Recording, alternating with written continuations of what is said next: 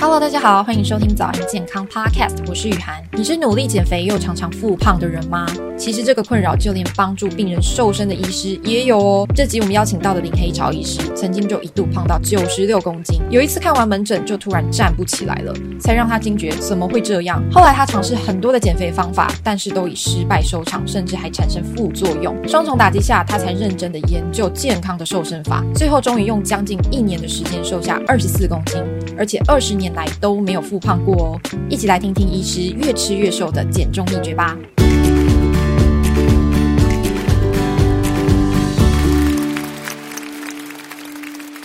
首先，我们要来谈谈为什么很多人减肥会失败，甚至是复胖呢？减肥容易失败，是因为体重改变是要改变习惯。那习惯是我们每一个人一种非常稳定自在的舒适的状态，所以改变习惯是比较不容易的。那我们在临床上常常碰到的减重容易失败，我我们把它归类成四大原因呢。第一个呢，就是说大家很可能都喜欢看到短时间看得到很神奇效果，所以大家喜欢用极端一点的、激烈一点的，让短时间看得到成效的方法。因为只要你是极端的、激烈的手段。虽然短时间虽然看得到成果，但是你做不长久嘛。啊，人不可能长长时间处在这种很激烈、很压抑的委屈的状态啊。只要你做不长久，你即使在极端激烈的过程所得到的成果，将来容易昙花一现啊，还会徒劳无功哦。第二个呢，哈，很多人在减重喜欢细节在纠缠，比如说他会认为说啊，我都没有办法六七点吃晚餐，我常常我的工作要忙到九点十点。有些人是说啊，我人家告诉我说不能吃油炸，人家告诉我不能吃淀粉，那他就会变成他很多在这种细节在纠缠，或者很多人还会在说啊，我吃食物的顺序非得怎样不可的，往往忽略最根本的主轴，主轴是你的总量的下降，因为只有在你的总量下降，你才有办法拉开热量负平衡，你只有在热量赤字、热量负平衡的状态，库存的。备用能源，这些脂肪才有可能被消耗。第三个呢，喜欢自以为是的人也很容易失败。这些人他曾经身经百战啊，他都以为自己啊，我曾经上过营养师或曾某某大师的课，我都上过了啊。你要讲的这些东西我都懂。可是如果今天你还停留在肥胖，你还在面对你想要在还要想改变体重、积极减肥，就代表你一定还有很多不知道的。应该是说你不知道的一定比你知道的多很多啦。第四个呢，很容易失败是很多人对减重有些错误的期待。一般来讲，减重最合适的速度是每个月可以减二到三公斤就已经非常好的、非常理想而且很棒的一种速度。可是呢，很多人呢，当他一个月发现我才减二点五、二点八。费了那么大的功夫，我已经那么努力了，才减这么一点点，为什么不是八公斤？为什么不是十公斤？这些人他会对自己很有挫折感，那这是因为他有错误期待。如果你的减肥常常落在这几个陷阱里面，当然你就很容易失败了。所以简单来说，一般人减肥失败主要有四个原因嘛。第一个是你。可能追求短时间内的成效。第二个是你纠结太多的细节。第三，过度有自信。第四呢，可能有错误的期待。那这个是大家要尽量去避免的。所以，我们现在要来讲减肥的重点应该要摆在什么样的地方才正确？体重要改变，一定要有一些付出该付出的代价。人的体重绝对不会无缘无故上升，同样道理也不可能无缘无故的下降。我们身体每增加的任何一公斤，都是我们身体不小心产生的热量的正平衡。就是说，你进来的热量比你消耗的来得多，你的盈余嘛，让它累积起来。同样的道理，你体重要下降，要把它逆转回来。你每天消耗掉的，当你在补充食物，把它补充能量的过程，你要故意让它补充的不足，所谓的热量负平衡。只有在负平衡的状态。我们身体才会动用到库存的备用能源，你以前不小心储存这些脂肪，才可能被拿出来消耗。所以呢，所有的减重热量负平衡是唯一的真理哦，这是唯一的真理哈。只有负平衡，体重才会下降。如果你不管用什么激烈的手段呐、或者多么神奇，人家告诉你多么神奇的方法，只要你身体没有拉开热量的负平衡，体重是不可能下降的。第二件事情呢，我要负平衡，就代表我要让它不足嘛。所以，通常在你不进食的阶段，很可能都要面对不足所谓的饥饿感的出现。但是，饥饿感代表我是不够用啊，不够用，就是要把我体内库存的备用能源拿出来消耗的最佳时机。可是我们现在环境太好了，太方便了啊！每个人的冰箱抽屉一定都有吃不完的食物，啊、你就习惯性的处理掉自己的饥饿感，你却没有让你的饥饿感应该扮演的角色。我们本来身体有一套非常棒的反向调节机制，会把我们的备用能源拿出来消耗。这个过程，我只要吃东西进来，把我的饥饿感处理掉，那我的备用能源就不会再被消耗。当然了，不容易成功嘛。所以减重，你要开始心里有一个设想：每一餐餐前出现餐前的饥饿感，大概一个最棒的状态，代表这时候你的饥饿天使来到你身体，要帮你清库存，你应该欢迎他来啊，你要感到很高兴。而不是呢，急着要把这个饥饿天使把赶走。第三件事情呢，我认为减重要成功，要培养一个新的习惯。人的体重最后之所以可以维持稳定，是因为习惯。我们刚提到，习惯是一种稳定自在的舒适状态，所以习惯会控制着我们每一个人。几乎我们一辈子都被习惯给控制着。我今天胖了，是因为我有个让我发胖的饮食过量的习惯，帮我。维持目前这个体重。那既然我想改变这个体重，我必须要利用我在减重这段过程，把这个不对的习惯、过量的习惯把它打破掉，然后利用这个过程培养一个新的稳定的习惯。如果新的稳定习惯控制着我未来的饮食行为，那以前我被一个不对的习惯控制着，当然一辈子就受害无穷。相反的，我将来是被一个好的对的习惯在控制我的饮食行为，那我一辈子就会受益不尽。我好不容易减下这个体重，因为我有一个稳定的习惯来保护着我，将来就不容易复胖。所以刚才我们提到这三件事情呢，其实对我们减重是一个非常重要的一个过程。其实大家都希望能在短时间内就能瘦下来，但其实这是一种复胖的陷阱。其实医师用了一个方法叫做正餐减量打七折，这应该要怎么做？这个一点都不神奇啊，减重一点都不神奇，减重是一个非常朴实无华的一件事啊。所以每个人减重都要回归正常的生活。我们希望回归正常生活，所以呢，家人吃什么，你跟着吃什么。同事叫便当，你也可以跟着叫便当嘛。哈，公司如果提供团膳，你就跟着一起吃团膳。只是以前你习惯吃的好这份食物，你会把它吃完。啊，既然你吃完这份食物，在维持你目前这个体重，既然你对这个体重是不满意，想改变它。你就把你目前维持这个稳定的体重的饮食习惯的量把它下降啊，这你就拉开负平衡啊。所以呢，均衡一点、多元一点、简单一点、人性一点，你只要把你每个食物的种类的量都刻意下降，你总量一下降，你的负平衡一拉开，你体重就开始哗啦哗啦走下来了。那这个是正餐减量的部分，其实还有一个关键是大家要去注意的，就是餐与餐之间到底能不能够吃东西呢？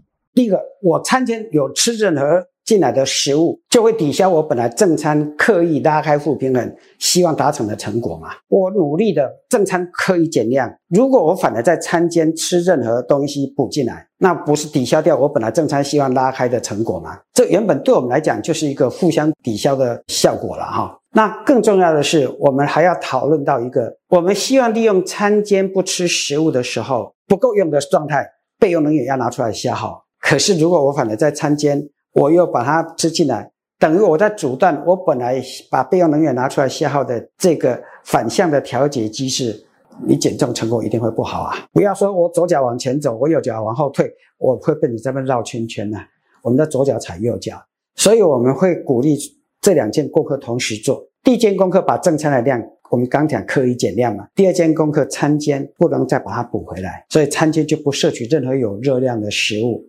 那至于大家喜欢吃的水果的部分，应该要摆在什么时候吃会比较恰当？水果当然对我们身体绝对是好的，但是大家要搞懂水果的本质是什么。水果其实是水分里面有非常多的果糖、蔗糖、葡萄糖。水果是一个糖水哦，是糖水。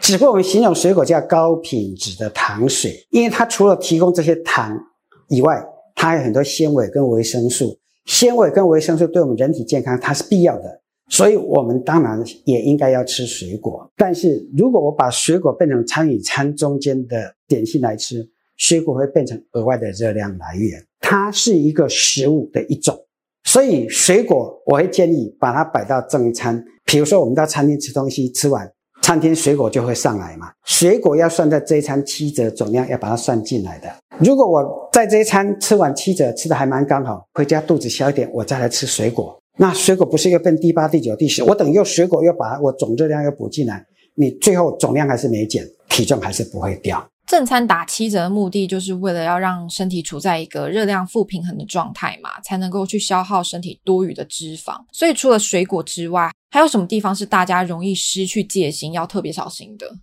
我们很多人忽略掉一体食物它代表的角色了哈，不管牛奶啦，不管豆浆，其实它都是食物哦，它只是因为液体状态。那这些液体食物，我用喝的嘛，我不用咀嚼，少掉咀嚼的动作，很多人对这种液体食物太没有戒心了。既然是食物，它就适合摆到正餐来。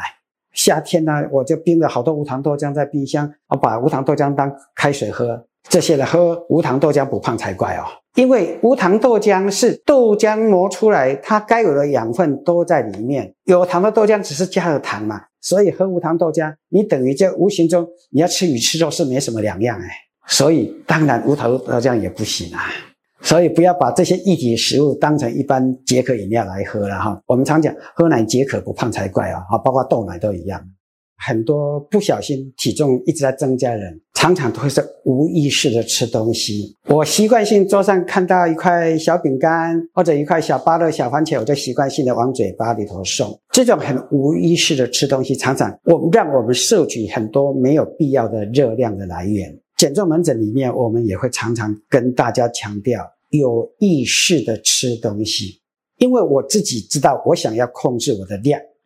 所以，当我有意识在吃东西的时候，哇，我今天只能吃这么多，那我反而很珍惜现在每一口送进嘴巴的食物哦。当我们开始有量的观念，而有意识吃东西的时候，你会觉得这些食物反而更美味、更好吃，因为你有意识。我现在正在吃卤肉，我现在正在吃鸡腿，我现在在吃一碗面。即使当你觉得不小心吃到垃圾食品啊，我现在在吃洋芋片，我也知道我现在正在吃洋芋片。而不是随口，我就把它当成捏手环，在电视看着，然后我就一直塞，一直塞，一不小心就把一整包的洋芋片给吃光了。可是当你有一次在吃，我知道我现在正在吃珍珠奶茶，我知道啊，这个不行，这个有很多热量在里面，那我就知道我要如何吃到恰当的量。我只要只是满足我某种欲望而已，那我欲望满足了，我就把它停下来。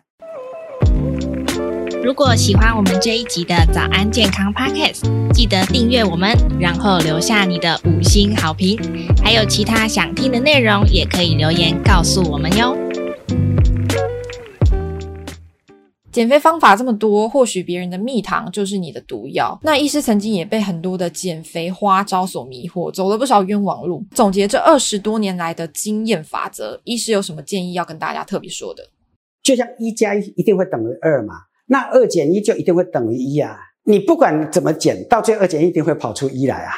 所以你只要回归很根本的热量正负平衡，你就知道减重到底在干嘛。所以很多人都知道啊，大家都知道少吃多动嘛，少吃多动原本就是减肥的真理啊。只是我们从这个真理里面，我们要到最后回归非常正常、非常人性的、很生活化的。你必须在正常生活里面去调整你。以前不小心犯下那个过量饮食的习惯，那把它调整回来，调整成一个比较正确、比较稳定的这个习惯。当你把它调整成功，那这个习惯将来会保护着你，好不容易达到的这段减肥的成果。所以呢，就需要简单啊，就需要人性啊，因为就需要做得长久，才有办法变成习惯啊。这就是为什么越简单越人性就越有效。很多的研究论文已经发表过很多很多这类的文章了，哈，少量多餐减肥是很容易失败的，因为当你只要一多餐，即使再少的量哦，因为你一多餐，其实累加起来通常量都很多啦，啊，所以少量多餐常常是因为我喜欢习惯一直把嘴巴送东西的一个借口。说啊，我都已经很少量的时候，我就会变成可以多餐。可是当你多餐，其实你觉得你总量可能都不少，所以减重就很容易失败。第二个，我们需要利用餐间不吃吃东西的这段时间，把我们身体的备用能源拿出来消耗掉。我们希望要启动这个备用能源拿出来燃烧消耗掉的机制。